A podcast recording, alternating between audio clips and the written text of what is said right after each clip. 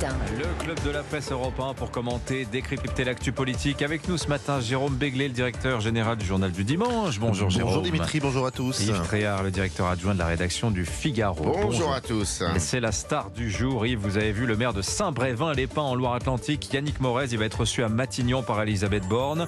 Entendu au Sénat également à 11h15 par la commission des lois. Alors on rappelle, il a démissionné après l'incendie criminel de sa voiture et de sa maison le 22 mars. Il est devenu cet homme, un peu malgré lui, hein, le symbole du ras-le-bol des élus locaux.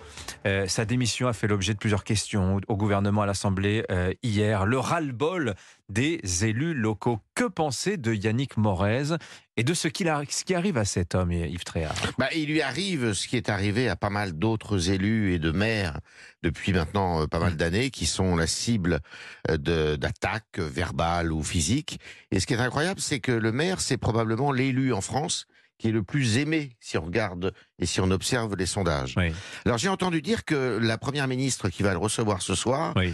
voulait euh, euh, lui a demandé de ne pas démissionner. Et je crois que c'est c'est plutôt une bonne initiative de sa part, si vous me permettez. Ah bah il n'en serait pas là s'il n'avait pas rendu son tablier hein, ou son écharpe. oui, plus probablement, exactement. mais c'est surtout que je crois qu'il faut pas reculer. Alors je me mets pas à la place et je ne me saurais me mettre à la place des élus euh, qui euh, se reçoivent toutes les injures du monde et tous les coups du monde, ce qui est absolument euh, détestable et ce qui reflète quand même un état de notre société assez pitoyable, dont d'ailleurs d'autres élus sont largement responsables à mon avis. Oui. Et je vise là les parlementaires qui donnent un spectacle abso- absolument ignoble. Mais ce spectacle, il avait déjà e- existé par le passé. Simplement, par le passé, il y avait du talent. Il y avait de la verve. Il n'y a plus de talent il aujourd'hui, y a plus de talent. Il y a plus de talent du tout. mieux avant? Euh, ben, hum, je suis pas sur ce, ce mode-là, mais il y a, il y plus même. de talent. Quand vous voyez aujourd'hui les échanges à l'Assemblée nationale, Oui. ce n'est qu'insulte, ce n'est que euh, prise à partie d'une vulgarité absolument Oui. euh, insigne. Et donc, eh bien voilà, la société, le reste de la société Oui. est embarqué là-dedans. Alors, je reviens à, mon, à oui. notre maire de Saint-Brévin. J'aimerais bien parce que, en fait, je pense que c'est une histoire en poupée russe, si vous me permettez, à Ouais. savoir que vous avez effectivement l'idée de ces élus à portée de baffe. Ouais. Il y a l'histoire aussi de l'accueil des migrants, hein, qui est le point de départ de cette histoire à Saint-Brévin-les-Pins. Oui. Euh, la France Insoumise non, appelle. mais attendez, vous avez la même chose. Attendez, non, Oui, non, non, non, Non, non, non, je vous coupe tout de suite. Alors, Alors, il y a l'accueil dites-moi. des migrants, je veux bien, mais quand c'est pas l'accueil des migrants, c'est une centrale nucléaire. Quand c'est pas une centrale nucléaire, c'est un aéroport. Quand c'est pas un aéroport, c'est un asile psychiatrique. Quand c'est pas un asile psychiatrique, c'est une déchetterie. Mhm. Donc, de toute manière, quoi qu'il arrive, tous les prétextes sont bons. Et j'allais oublier les bassines. Ah, les bassines.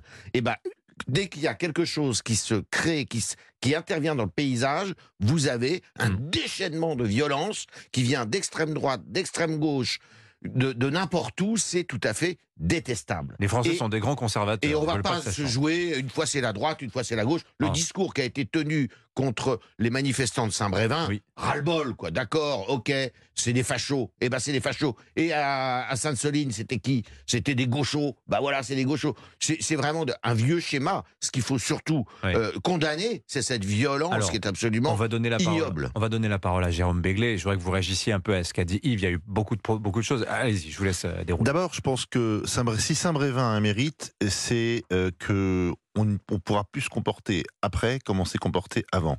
Saint-Brévin, c'est l'histoire d'un ratage complet.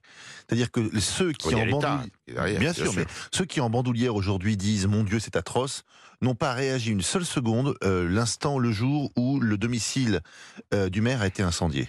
Et maintenant, c'est un peu facile de, de rentrer dans le bal des faux culs en dansant très bien, en expliquant que c'est la faute à pas de chance, c'est la faute à l'État, c'est la faute à l'opposition, c'est la faute à l'extrême droite, c'est la faute au préfet. Bon, Euh, il y a eu un silence assourdissant et c'est simplement quand le maire a démissionné que deux jours plus tard, on s'est dit en fait, c'est pas très normal. Bon, je partage parfaitement l'avis d'Yves en disant que euh, si on s'invectivait sous la Troisième République quand c'était euh, Jaurès, Mandel, euh, Mm. Poincaré euh, ou Clémenceau, Oui, mais ça avait 100 fois plus de talent que Oui, ce que vous entendez aujourd'hui des bancs de on l'extrême tirait gauche de la sur- France On insoumise. tirait sur la foule euh, du temps de Clémenceau. Donc l'idée que c'est plus violent aujourd'hui, pardonnez-moi, mais relativisons. hein. Acceptons quand même que ce qui était possible sous la Troisième République l'est un peu moins en 2020 ou 2023. Mm. Acceptons quand même qu'on baigne dans un bain de violence permanent, que les réseaux sociaux ont rendu normal d'attaquer, d'invectiver, d'insulter son voisin. Ah bah le petit neveu Macron euh, de Brigitte Trogneux en a fait les frais hier. Le petit neveu de Brigitte lien. on a fait, euh, on a fait les, euh, de Brigitte Macron, on a, fait- on a fait les frais hier.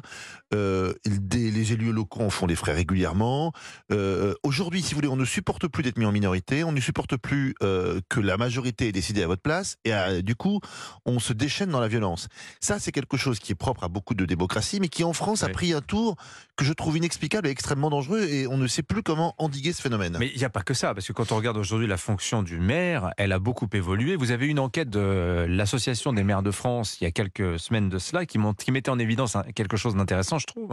C'est que le maire aujourd'hui, il s'est fait déposséder de nombre Oui. de ses prérogatives Exactement. aussi. Et finalement, il y avait ce maire qui, dans le Figaro, disait finalement, on se retrouve, euh, euh, il y en a plus que les emmerdes finalement. Et mais Oui, les, les- alors- les pouvoirs intéressants du maire sont un Oui. peu passés à l'interco, Alors, oui, etc. mais ça, on est tous responsables.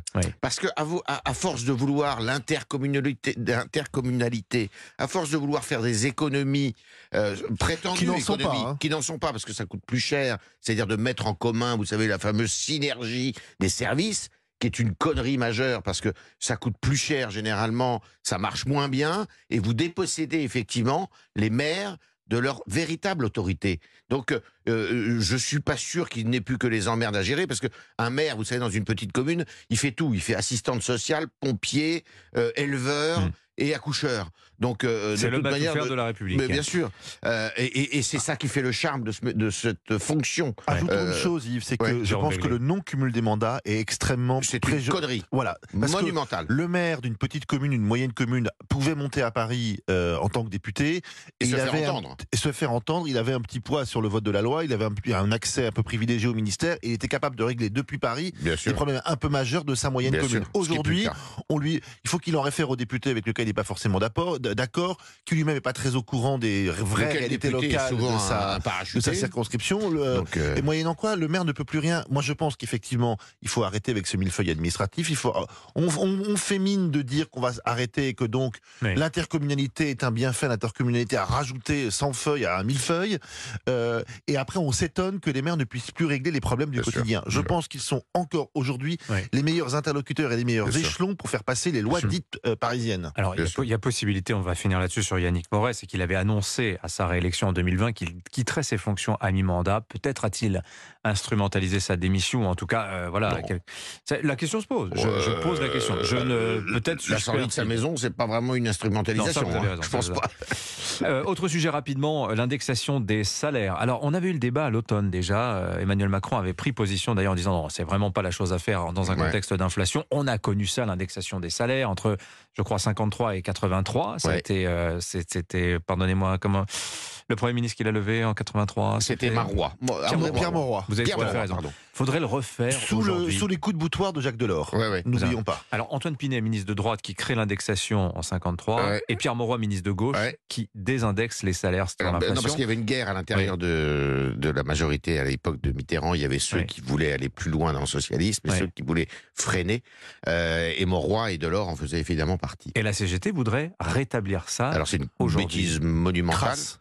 Euh, Ah, vous êtes d'accord tous les deux. L'indexation, c'est une bêtise monumentale. Je sais qu'il y a aussi des élus de droite ou des personnalités réputées de droite qui voudraient euh, revenir là-dessus. Ah bah Henri Guénaud, Euh, euh, notamment. pleine page dans le Figaro hier. Euh, hein. certes, mais euh, c'est pas pour ça que je partage son avis.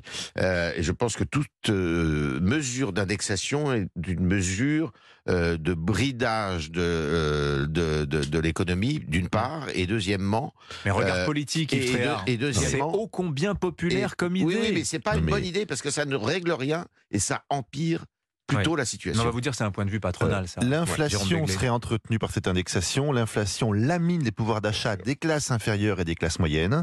On croit qu'on rattrape la hausse des prix par une fiche de paye qui s'améliore de mois en mois, de trimestre en trimestre. En fait, c'est la valse des étiquettes qui va plus vite que vos, que vos augmentations de salaire. Donc ce serait une bêtise crasse. Effectivement, il y a un passage tendu en ce moment où les salaires augmentent moins vite que, le, que, que, que- que les prix. Euh, ça devrait s'arrêter dans le courant de l'année.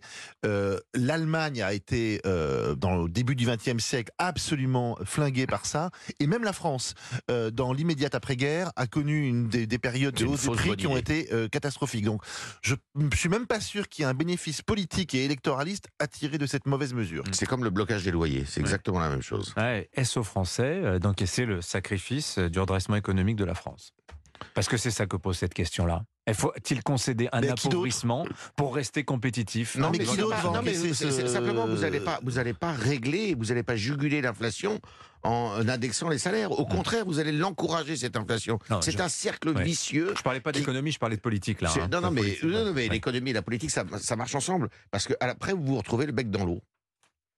Merci à tous les Et deux. l'effet salaire. Yves Tréhard, l'effet ça, on terminera là-dessus. Ça, je connaissais pas. Merci Yves Tréhard du Figaro, Jérôme Béglé du Journal du Dimanche. Bonne journée à tous les deux.